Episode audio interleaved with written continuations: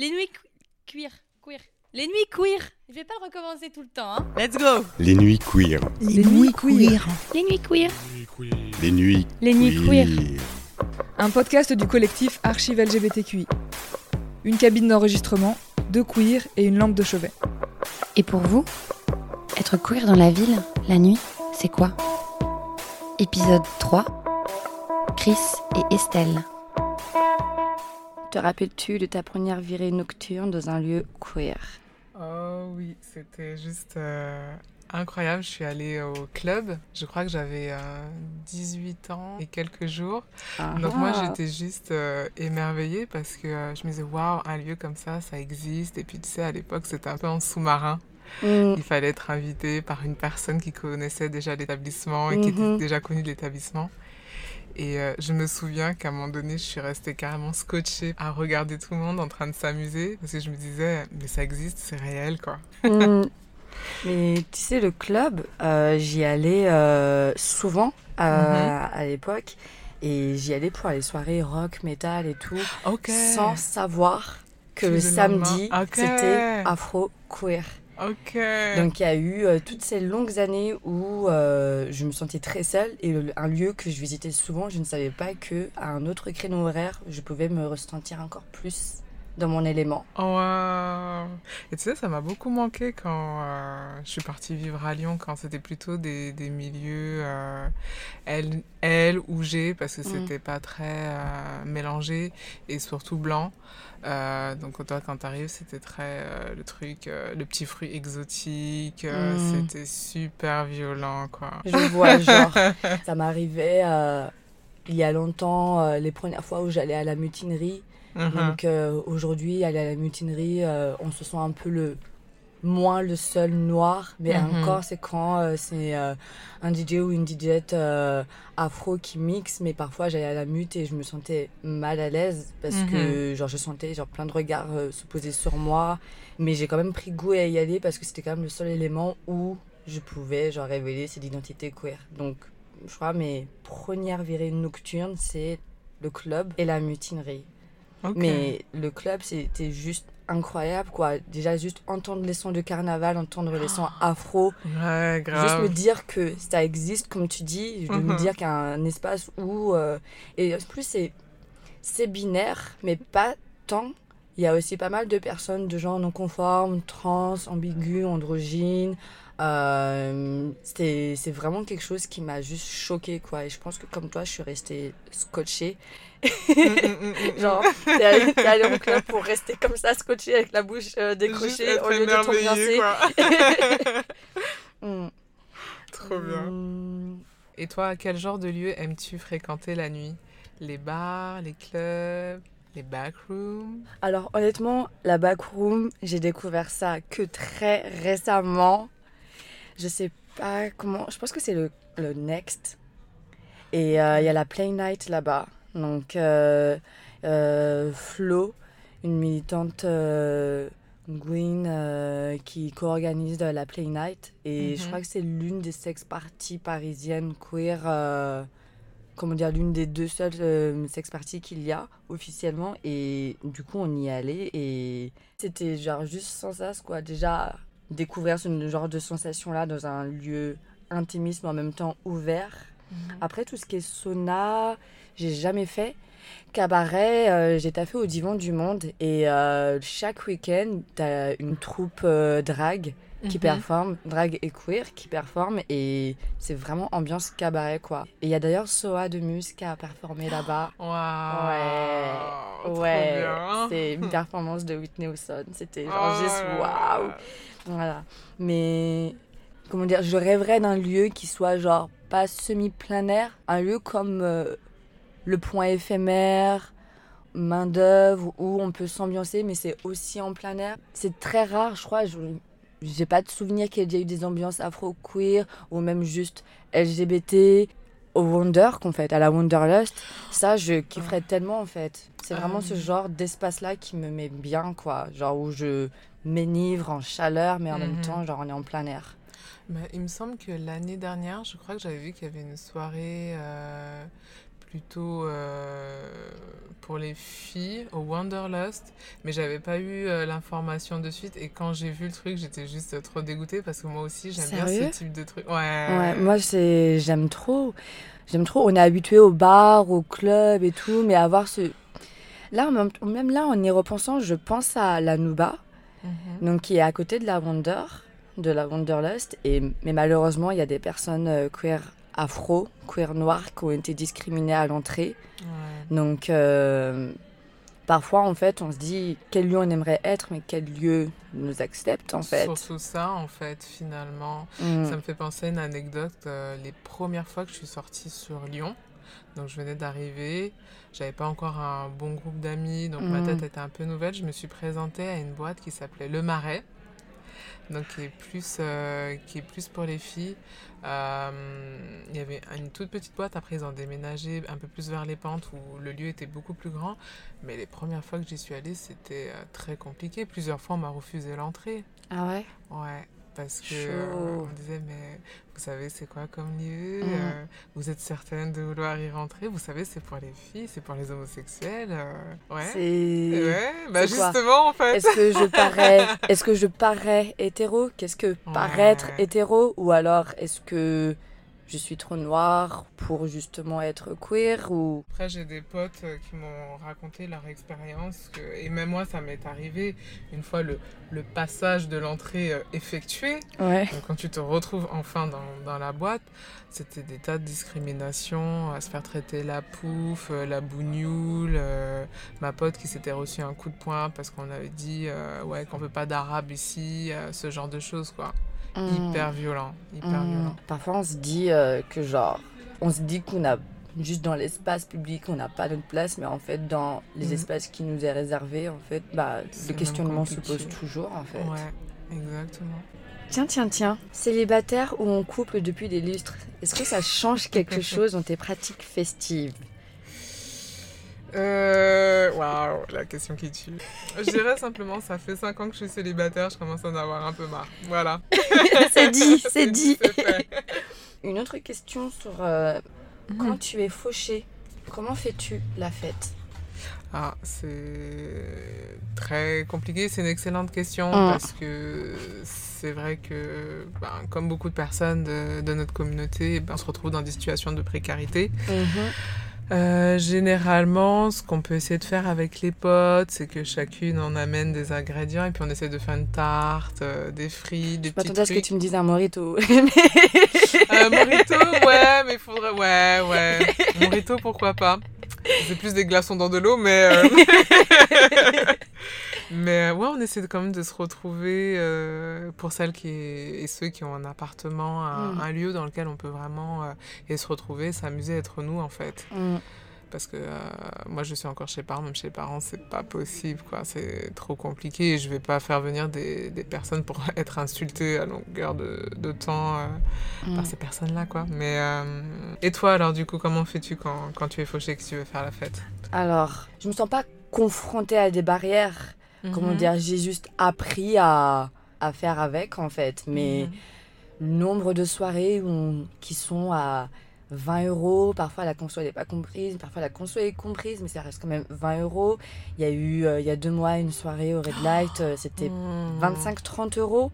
Ouais. Donc euh, parfois j'essaye de me dire ok je comprends comment dire je ne suis pas organisateur du, dans le monde de la nuit mais à un moment donné même pour ta cible ça se demandait pour qui est-ce en fait? Mhm. ou alors est-ce Mhm. qu'il y a des gouffres euh, sociaux auxquels en fait je ne savais que je ne savais même pas qu'ils existaient parce qu'ils sont pas à ma porte où je Mhm. suis dans ma bulle en fait et je me dis en fait qu'il y a une ribambelle de personnes euh, LGBTQI qui euh, ne font pas face en fait à ces problèmes de précarité qui sont pas qu'on réussit socialement professionnellement et donc du coup qui n'ont pas été confrontés à des barrières qui les empêchent justement euh, d'avoir cette ascension là et même de pouvoir avoir du pouvoir d'achat pour pouvoir être dans un espace dit safe en fait Mhm. la question de me dire qu'on doit être, avoir un pouvoir d'achat pour pouvoir se sentir libre, Mhm. Mhm. je trouve que c'est quelque chose que les personnes qui sont influenceurs ou influenceuses de la nuit, organisateurs, doivent prendre en compte.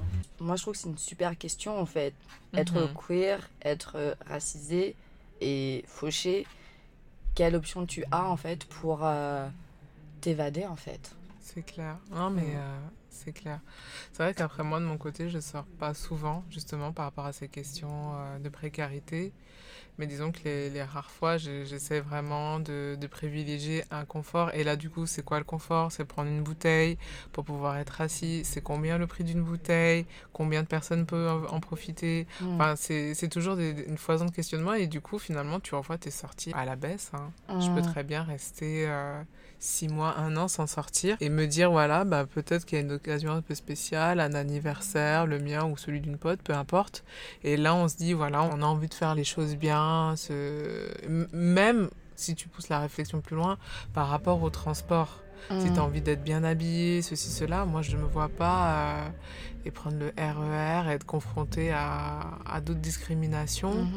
Euh, il suffit que je sois par exemple en plus avec une pote euh, trans et, et ça y est, les commentaires et les trucs, ça me met mal à l'aise. J'ai pas envie d'arriver là-bas et puis de, de la Mm. voir en train de pleurer parce que tout le long du, de l'itinéraire, ça aurait été un passage à tabac euh, gratuit, quoi. Mm. Tout Mm. simplement parce qu'on a envie de se- de s'amuser ce soir-là. Mm. Donc c'est prendre en compte ben, du coup d'autres moyens de transport qui sont coûteux. C'est tout un truc quoi. C'est vraiment tout- toute une réflexion à avoir juste pour se dire on va Être se déplacer, être bien dans un espace Ouais. et rentrer bien après chez soi. Tu vois, ce que tu mentionnes là, moi je kifferais faire des soirées. Si un jour je mets ça en place, je mets aussi en place un service de transport Ah, ce serait génial. pour euh, les personnes précaires et surtout pour des personnes visiblement trans ou visiblement qui peuvent être vraiment impactées en fait. Ou pour toutes personnes qui ne se sont pas à l'aise en fait. Mhm. Et à l'idée de subir le harcèlement dans les transports, sur le trajet. Sortir de chez soi pour faire la fête, même ça c'est juste un parcours d'embûche parfois. Ouais, ouais, Euh, c'est pas dans les questions, mais j'aimerais euh. Mhm. mentionner quelque chose. Il y a souvent cette question euh, est-ce que on est plus à l'aise dans un lieu qui est queer, qui est LGBTQI, ou dans un lieu qui est cichette, Mhm. mais racisé, mais ambiance afro, Mhm. parce que je suis noire. Et parfois, en fait, euh, ça balance en fait entre se sentir à l'aise dans un espace blanc, mais queer, Mhm. ou se sentir à l'aise en tant que noir, en tant qu'afro-descendant, dans un espace séchette. Et c'est marrant parce que euh, quand j'y vais, il y a souvent, euh, et surtout par rapport à l'expression de genre voulu, ou dans les soirées séchettes, on est, je suis confrontée au fait de devoir à dire oh, euh, pour les mecs ou gratuit pour les filles. Et Mhm. ce que j'aime dans les soirées queer, c'est que justement, il n'y a pas cette barrière-là de pas faire face à ça. Mais parfois, en fait, c'est vraiment, il y a vraiment le sentiment d'avoir euh, le cul entre deux chaises, en fait, où euh, tu Mhm. choisis entre ta queerness, ou tu choisis entre un environnement qui est culturel, mais qui est extrêmement binaire. Et Mhm, mhm. je me dis que ça méritait d'être mentionné. Non, mais c'est euh, c'est c'est très important de le dire. Enfin, moi, j'ai tellement d'anecdotes, même quand je vais dans les soirées euh, queer, euh, t'as toujours le mec euh, qui a voulu soi-disant accompagner ses potes, qui est hétéro, qui est cis, qui me voit, et qui du Mm. coup se dit c'est bon, on y va, et qui me, fait, qui me pourrit ma soirée, qui me fait chier, tu vois. Donc, euh, ouais, bah, je peux pas draguer, je peux pas serrer, je peux... Du coup, on, on me fait chier. Entre ton look diurne et ton look nocturne, c'est le jour et la nuit? J'ai posé cette question à une personne euh, goth, euh, afro-punk, qui s'habille euh, en noir euh, 7 jours sur 7, 24 heures sur 24, comme en hiver, comme en été. c'est, drôle, mais il y a surtout euh, vraiment cette liberté que j'aime beaucoup en fait quand on se prépare pour sortir et comment dire, tout le monde sort le matos de make-up euh, qu'il y a en poche en fait, genre comment dire, sortir euh, les paillettes, parfois même se prêter euh, les vêtements, Mhm. s'aider dans tout ce qui est padding, rembourrage ou Mhm, autre, mhm. genre juste je crois en fait que genre en créant un peu euh, ma petite troupe d'amis en fait, j'ai commencé à aimer ces genres de temps de préparation où euh, on se prépare pour être bien en fait. Ouais, c'est marrant quand tu dis ça parce que je me revoyais où je m'arrête et, et je regarde les, les corps, les, les sourires, les lueurs. En fait, ça, ça dépeint vraiment avec certaines réalités, certaines précarités. Là, le fait est de, de se retrouver et juste de, de vouloir se célébrer et, Mm. et voilà, de ressortir de là un peu plus fort, en fait, finalement. Mm. Je sais pas si jamais si tu passes à Châtelet ou à Gare du Nord, tu vas voir le dimanche, tu vas voir plein de Ouest africains qui sont sapés. C'est le jour de tantine, c'est le jour de mariage, c'est le jour euh, de l'église et autres. Et se préparer pour le week-end, c'est quelque chose que j'avais perdu en fait en m'éloignant de ma famille. Et j'ai une autre famille queer avec qui euh, je me prépare pour sortir et pour célébrer aussi quelque chose en fait. Donc en soi, c'est comme si je me une- je redéfinissais aussi ma culture en fait, et je me Mhm. recréais en fait ces habitudes là en fait qui ont, qui en fait ne sont pas parties mais qui sont juste dans un cadre ou un univers qui est différent quoi. Mhm, mhm. Alors, du coup, militer la nuit, ça t'est déjà arrivé? Euh, ouais. euh, donc, euh, je suis avec ce, ce collectif qui s'appelle Kitoko.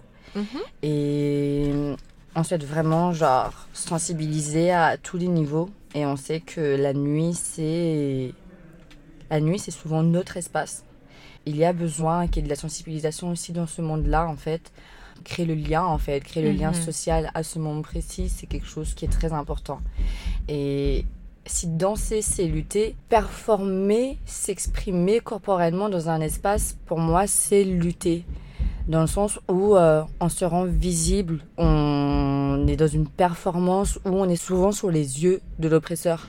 On marche souvent dans l'espace, mais là, on prend le moment, en fait, juste de s'exalter. Euh, moi, j'ai arrêté de sortir euh, du coup en soirée hétéro parce que je me faisais trop, euh, trop emmerder dans le sens où si j'avais envie d'affirmer ton orientation sexuelle, c'était toute une foison de questions ou il me ramenait sa pote qui était totalement éméchée pour que je l'embrasse devant lui ou des choses comme ça. Du coup, pas glorieux, mais par contre, j'ai beaucoup travaillé en photographe événementiel dans les milieux euh, hétéros et afro. Et euh, Ah. c'était plutôt sympa comme expérience. Il a fallu euh, peut-être quelques soirées d'ajustement avec certains clients, mais une fois que c'était clair, c'était bien clair. Et Mm. c'était vraiment, euh, c'était vraiment sympa. Et j'ai eu un truc un peu bizarre qui s'est passé. C'est que bah, du coup, j'étais un peu devenue, comment dire, euh, attirer une certaine curiosité de la part de femmes qui voulaient tester en fait. Du coup, j'avais des très belles femmes qui venaient et tout, mais Mm. j'étais en mode, euh, mais euh, en fait, je suis pas un jouet, tu vois, doucement. euh, Enfin, c'était bizarre. C'était drôle, c'était un peu flatteur, mais bon, euh, voilà quoi. Non, je préfère plus travailler finalement dans le milieu de la nuit. Je trouve ça beaucoup plus intéressant d'être là avec mon appareil photo et d'immortaliser les choses en fait. Mm. Dans les lieux hétéros, j'ai l'impression, en fait, comment dire, que je finis toujours par m'embrouiller. Genre verbalement ou physiquement. Ouais, ouais. C'est. Je finis toujours par m'embrouiller. Il y a. Parfois, genre, euh, les mexichettes ont ce côté où. où genre, c'est, on a l'impression que c'est ancré dans, c'est dans leur sang, ou de se sentir, genre, d'utiliser de leur pouvoir, en fait. Mhm. Se caler contre toi, faire semblant d'être à côté de toi. Et apparemment, c'est censé être la norme, en fait. C'est censé Mhm. être la norme parce que quoi? Ça serait la nuit? Ce serait Mhm. censé être la norme parce que quoi? C'est le lieu où euh, nos corps euh, s'extatent. Et euh, non, en fait, c'est pas. Il n'y a pas de chose qui justifierait, en fait, ce type de comportement. Et j'ai pas du tout ce problème-là avec euh, des personnes euh, de genre euh, différents euh, dans un espace queer, quoi. Et ça me dépasse. Ça me, ça me dépasse. Et s'embrasser, se tenir la main dans la ville la nuit, c'est possible pour toi C'est comme un peu marcher sur un champ de mine. C'est très compliqué, surtout que ben, tu rencontres d'autres personnes dans la nuit qui ont eu leur activité et qui. C'est comme ce que tu disais, se sentir un peu les pleins pouvoirs de, de faire ce qu'ils veulent, quoi. Du coup, en, la nuit, c'est beaucoup plus accru. J'ai l'impression beaucoup plus facile pour eux de venir agresser, même physiquement, euh, les couples qui vont se tenir la main qu'en pleine journée. Parce que peut-être en pleine journée, il y a plus de témoins ou. euh, je sais pas, il y a, il y a un rapport comme ça, un peu la nuit, c'est un peu le, le voile qui s'installe où euh, les choses sont plus permis pour certaines personnes. Comme si de jour, euh, c'était la carte du politiquement correct. Correct, ouais. ouais. Genre, politiquement correct dans l'oppression. ouais, genre, euh, ouais. l'oppression avec modération. Et, Voilà, que, tout à fait. et la nuit, en fait, bah, sans gêne, en fait. Exactement, exactement. Moi, j'aurais été super contente de voir une, euh, une soirée qui serait du coup accessible euh, au plus grand nombre. La question de l'accessibilité aussi, je trouve que c'est quand même euh, important. Je me vois en fait descendre des tas de marches, par exemple, ce genre de choses, et je me dis, mais Mm. Parce que je pense Mm. qu'il y a de vraies, vraies problématiques à ce niveau-là aussi. Si on prend par exemple le club, c'est une personne euh, queer handicapée, physique, comment tu vas au club?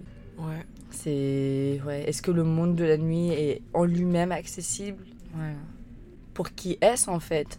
Pour quelle euh, situation sociale Pour quelle situation raciale Pour quel genre Pour quelle expression de genre? Ou quelle validité en fait? C'est le monde de la nuit appartient à qui? Surtout si jamais il est censé être euh, le monde de la liberté en fait. En fait, c'est très politique hein, finalement de se dire euh, je vais sortir, je vais Mm. aller m'amuser. Ouais, Finalement. tu peux le dire, tu peux le dire. Prise de son, Claire Richard et Clément Baudet. Projet initié par Nora Benaroche-Orsoni, réalisé par Roman Lila Chiban. Un podcast produit par le collectif Archive LGBTQI avec le soutien de la DILCRA et en partenariat avec le Studio Mobile.